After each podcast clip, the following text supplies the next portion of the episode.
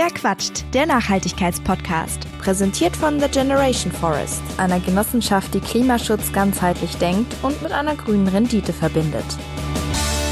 Hallo und herzlich willkommen bei Verquatscht. Wenn man sich Prognosen dazu ansieht, wie die Klimakrise sich auswirken wird, dann ist schnell klar, vor allem in Städten könnte es ungemütlich werden. Schuld ist die starke Bebauung, die vielen versiegelten Flächen und das mangelnde kühlende Grün. Gleichzeitig wollen aber immer mehr Menschen in Städten leben, sprich, die Städte müssen sich verändern, damit sie auch in Zukunft lebenswert sind. Inwiefern sie das tun müssen, das untersucht eine Leitinitiative vom Bundesministerium für Bildung und Forschung.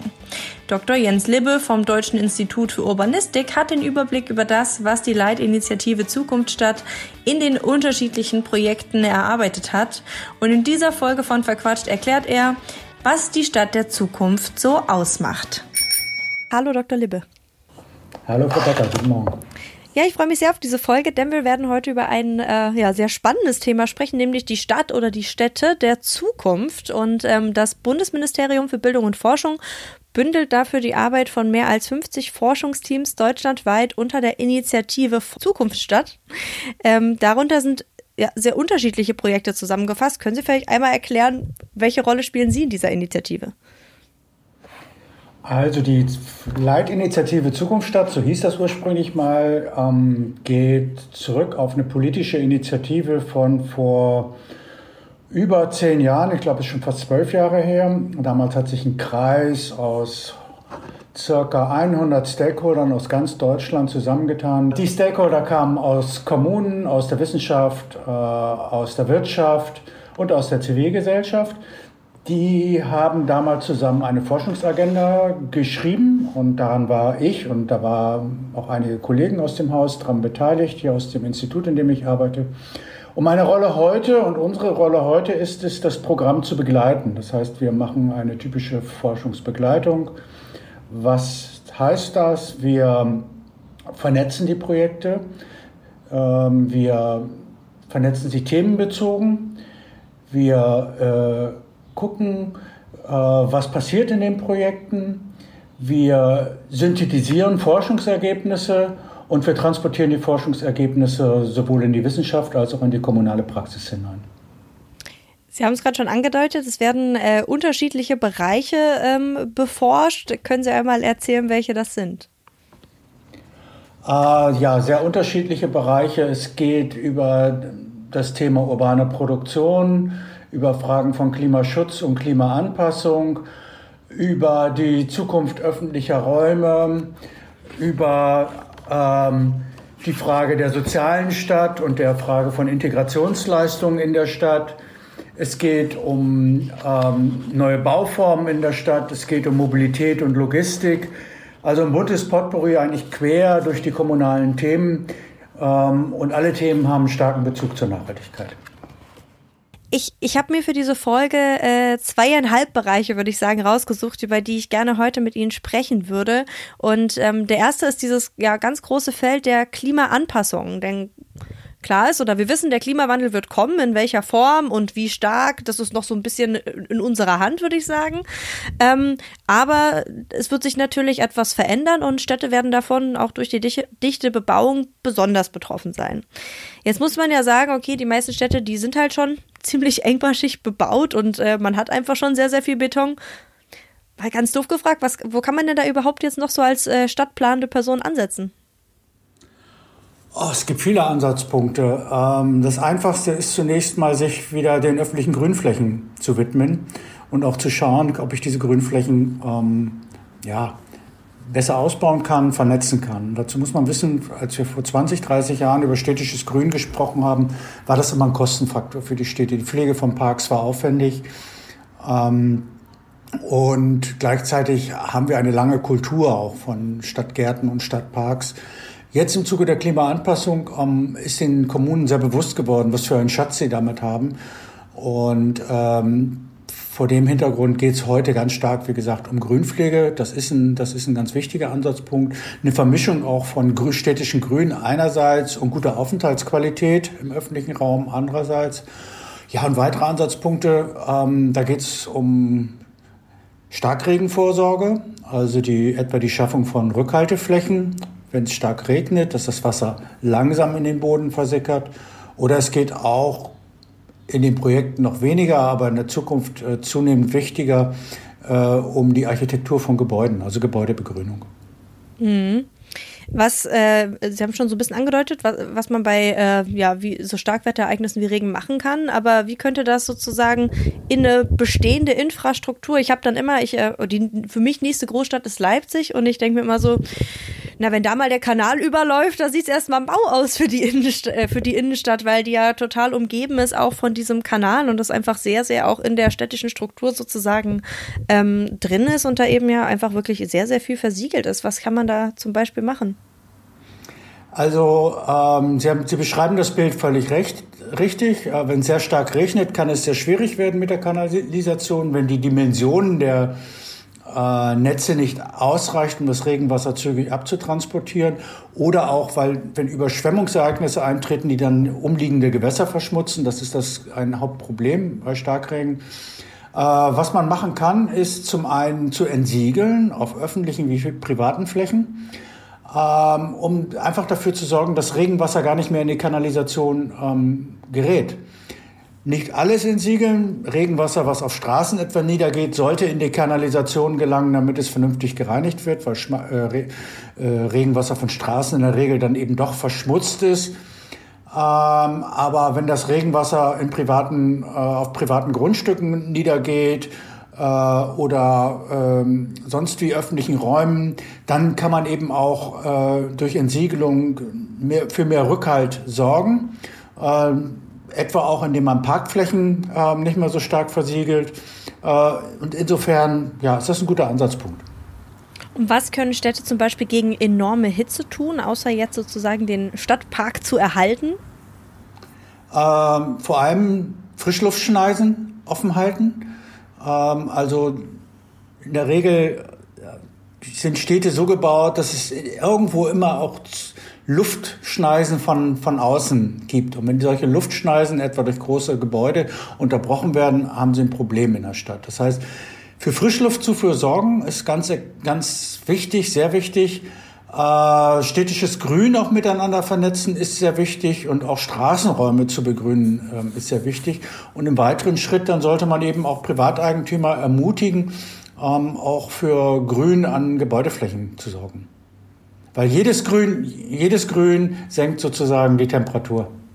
Sie haben jetzt gerade schon äh, zum, ich glaube, zweiten oder dritten Mal gesagt, man sollte Stadtgrün miteinander vernetzen. Wie kann man mhm. sich das vorstellen? Also ich denke da auch gerade so klassischerweise irgendwie an Leipzig, wo es mehrere Parkanlagen gibt. Ja.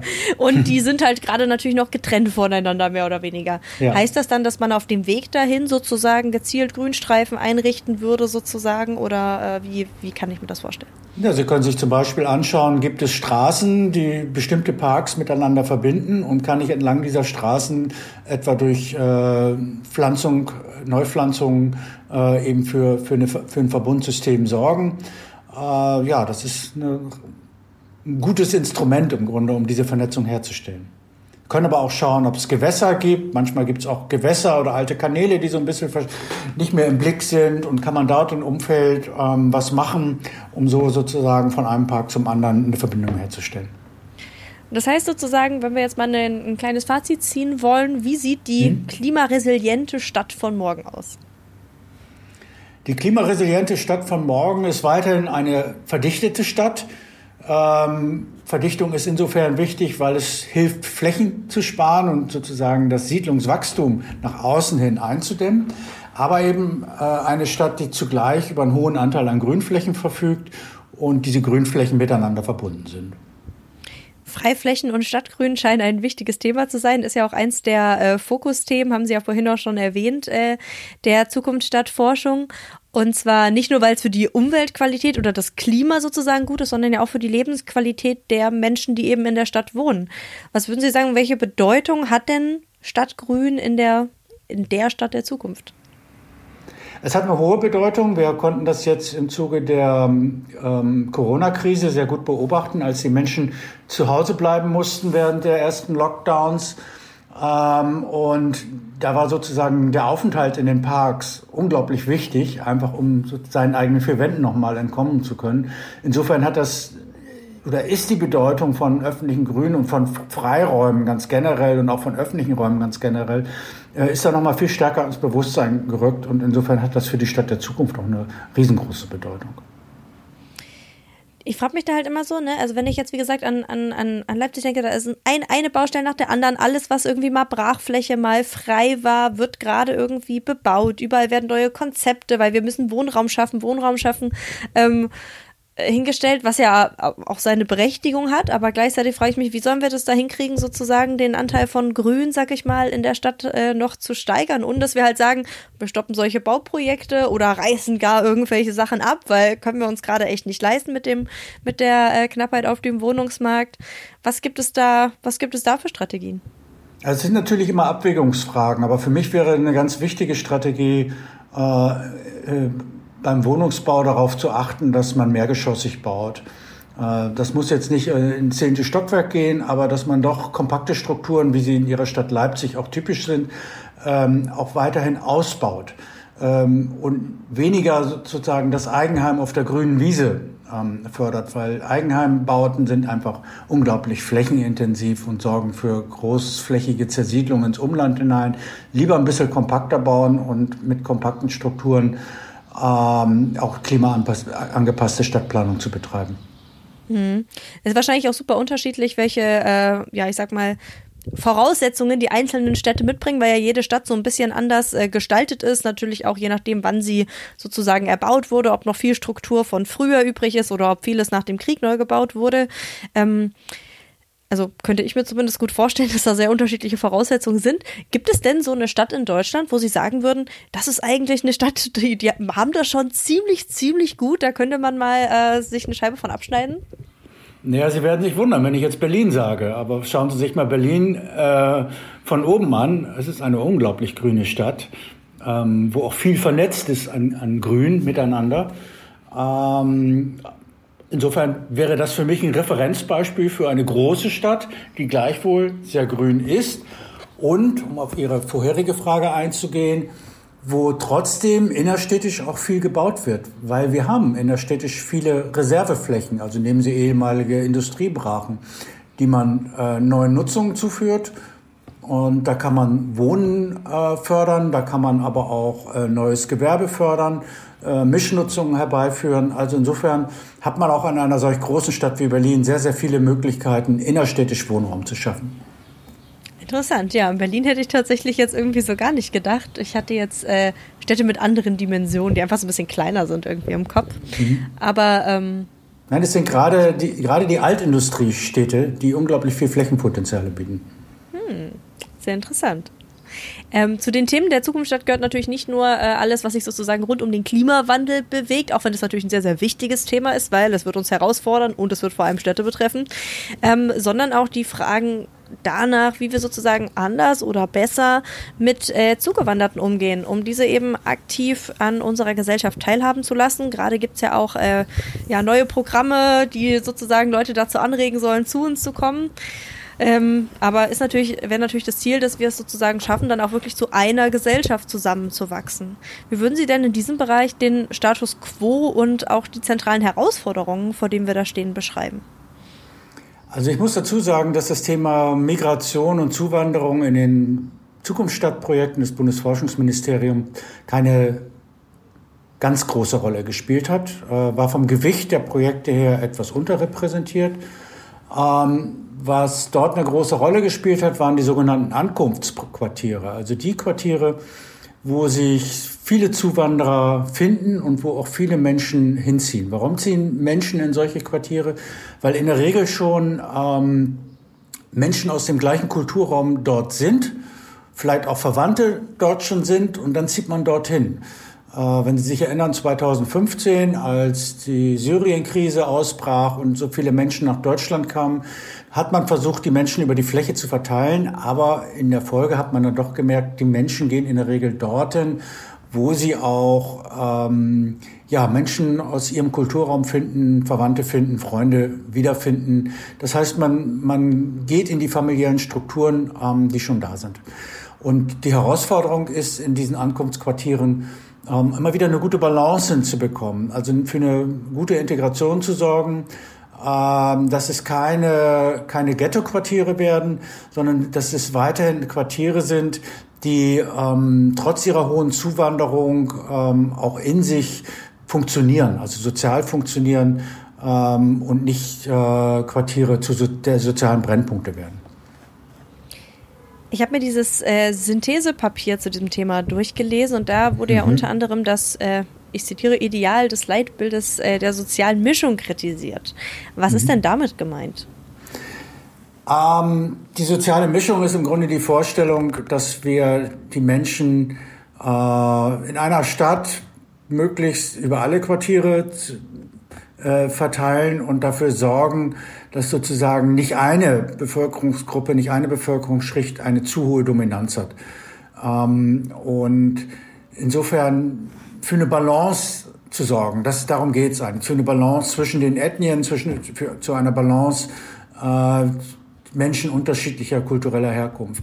In der Realität, ich habe es eben beschrieben, ist es oft etwas anders, dass Menschen eben doch ähm, sich ein Stück weit clustern ähm, und äh, das muss nicht schlecht sein, weil das zunächst mal auch für Stabilität sorgt. Man unterstützt sich gegenseitig und man, man muss nicht auf Krampf sozusagen die gerechte Mischung äh, hinbekommen, die Egalität hinbekommen, sondern so eine, so eine Clusterung kann auch zunächst einmal für soziale Stabilität sorgen. Darum geht es im Grunde in dem kritischen Hinweis. Hm. Äh, und im Synthesepapier wird auch festgehalten, dass, ich zitiere, äh, zivilgesellschaftliche Bottom-up-Strukturen, soziale Träger und MigrantInnen Selbstorganisationen als intermediäre Vermittler wichtige Funktionen bei der Integration übernehmen. Ähm, ich habe mich da sehr erinnert gefühlt an diese Situation, in der die ganzen Geflüchteten aus der Ukraine jetzt ankamen und dieses ganze System irgendwie so auf Freiwilligen äh, beruht hat, mehr oder minder. Und ähm, das zeigt ja nochmal, wie wichtig das sozusagen ist, dass es diese Organisationen gibt. Auf der anderen Seite hat sich mir da immer so die Frage gestellt, äh, was macht denn eigentlich der Staat und äh, sollte der da wirklich nur auf äh, so Freiwillig, also Engagement von Freiwilligen setzen? Weil ich glaube, wenn wir keine Freiwilligen gehabt hätten, wären wir ziemlich krachen gegangen an vielen Stellen. Wo sehen Sie denn sozusagen die Rolle des Staates bei der Bewältigung dieser Herausforderungen in der Zukunft? Also die Rolle des Staates ist es ja zunächst mal ähm, dafür zu sorgen, dass die Menschen Aufnahme finden, also ein Stück weit äh, Wohnraum organisieren, dass den Mensch, die Menschen unterstützt werden, dass sie auch soziale Sicherung, in die soziale Sicherung aufgenommen werden, also sprich Verwaltungsdienstleistungen bereitstellen, ähm, dass die Menschen aufgenommen werden in die sozialen Infrastrukturen, also Schulen, die Kinder in die Schulen kommen.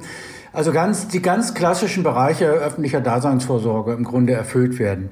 Was der Staat nicht kann, ist sozusagen auf Abruf ähm, Verwaltungsmitarbeiterinnen äh, bereithalten, die dann etwa, wie das ja hier in Berlin und andernorts passiert ist, wenn dann plötzlich Hunderttausende von Menschen binnen weniger Wochen kommen, äh, da sozusagen sich hinzustellen und äh, das alles zu organisieren.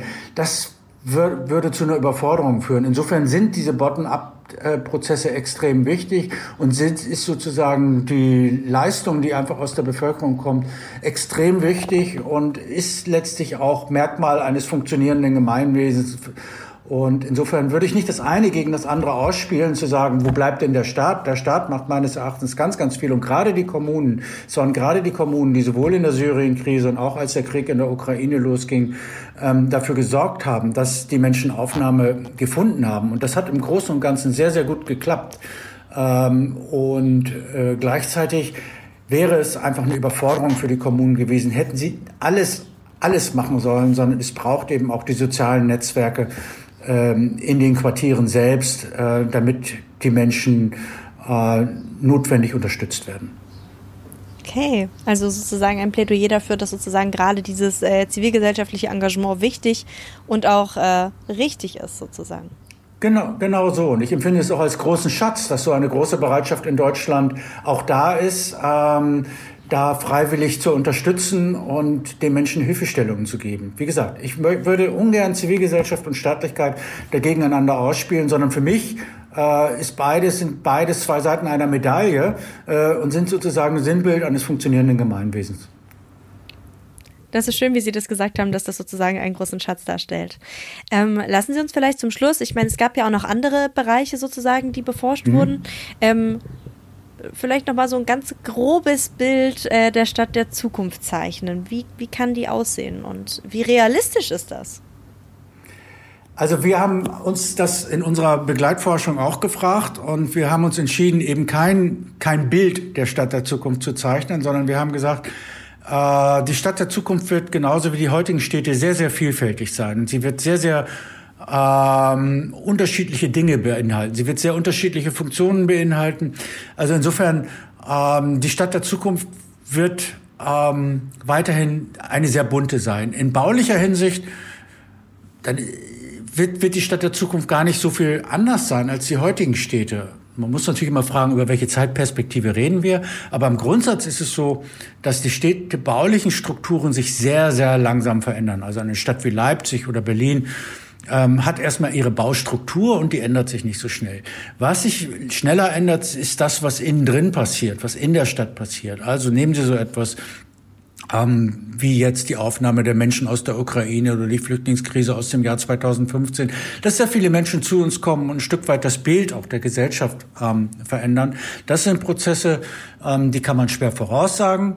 Äh, die werden uns auch weiterhin begleiten. Ein wichtiges Bild, was wir hatten und haben, ist, dass wir sagen, Migration wird in Deutschland weiterhin ein ein sehr wichtiges Thema sein und wird uns als Gesellschaft weiterhin verändern und damit auch die Städte weiterhin verändern. Das zweite Bild, was wir haben, ist, dass Produktion wieder stärker in die Städte kommt einfach weil man heute viel sauberer produzieren kann und das, was man heute neudeutsch urbane Produktion kommt, wieder innerstädtisch stattfindet und nicht draußen auf der grünen Wiese. Das ist ein weiteres Bild, was wir hatten. Das dritte Bild, was wir hatten, war die, waren die öffentlichen Räume.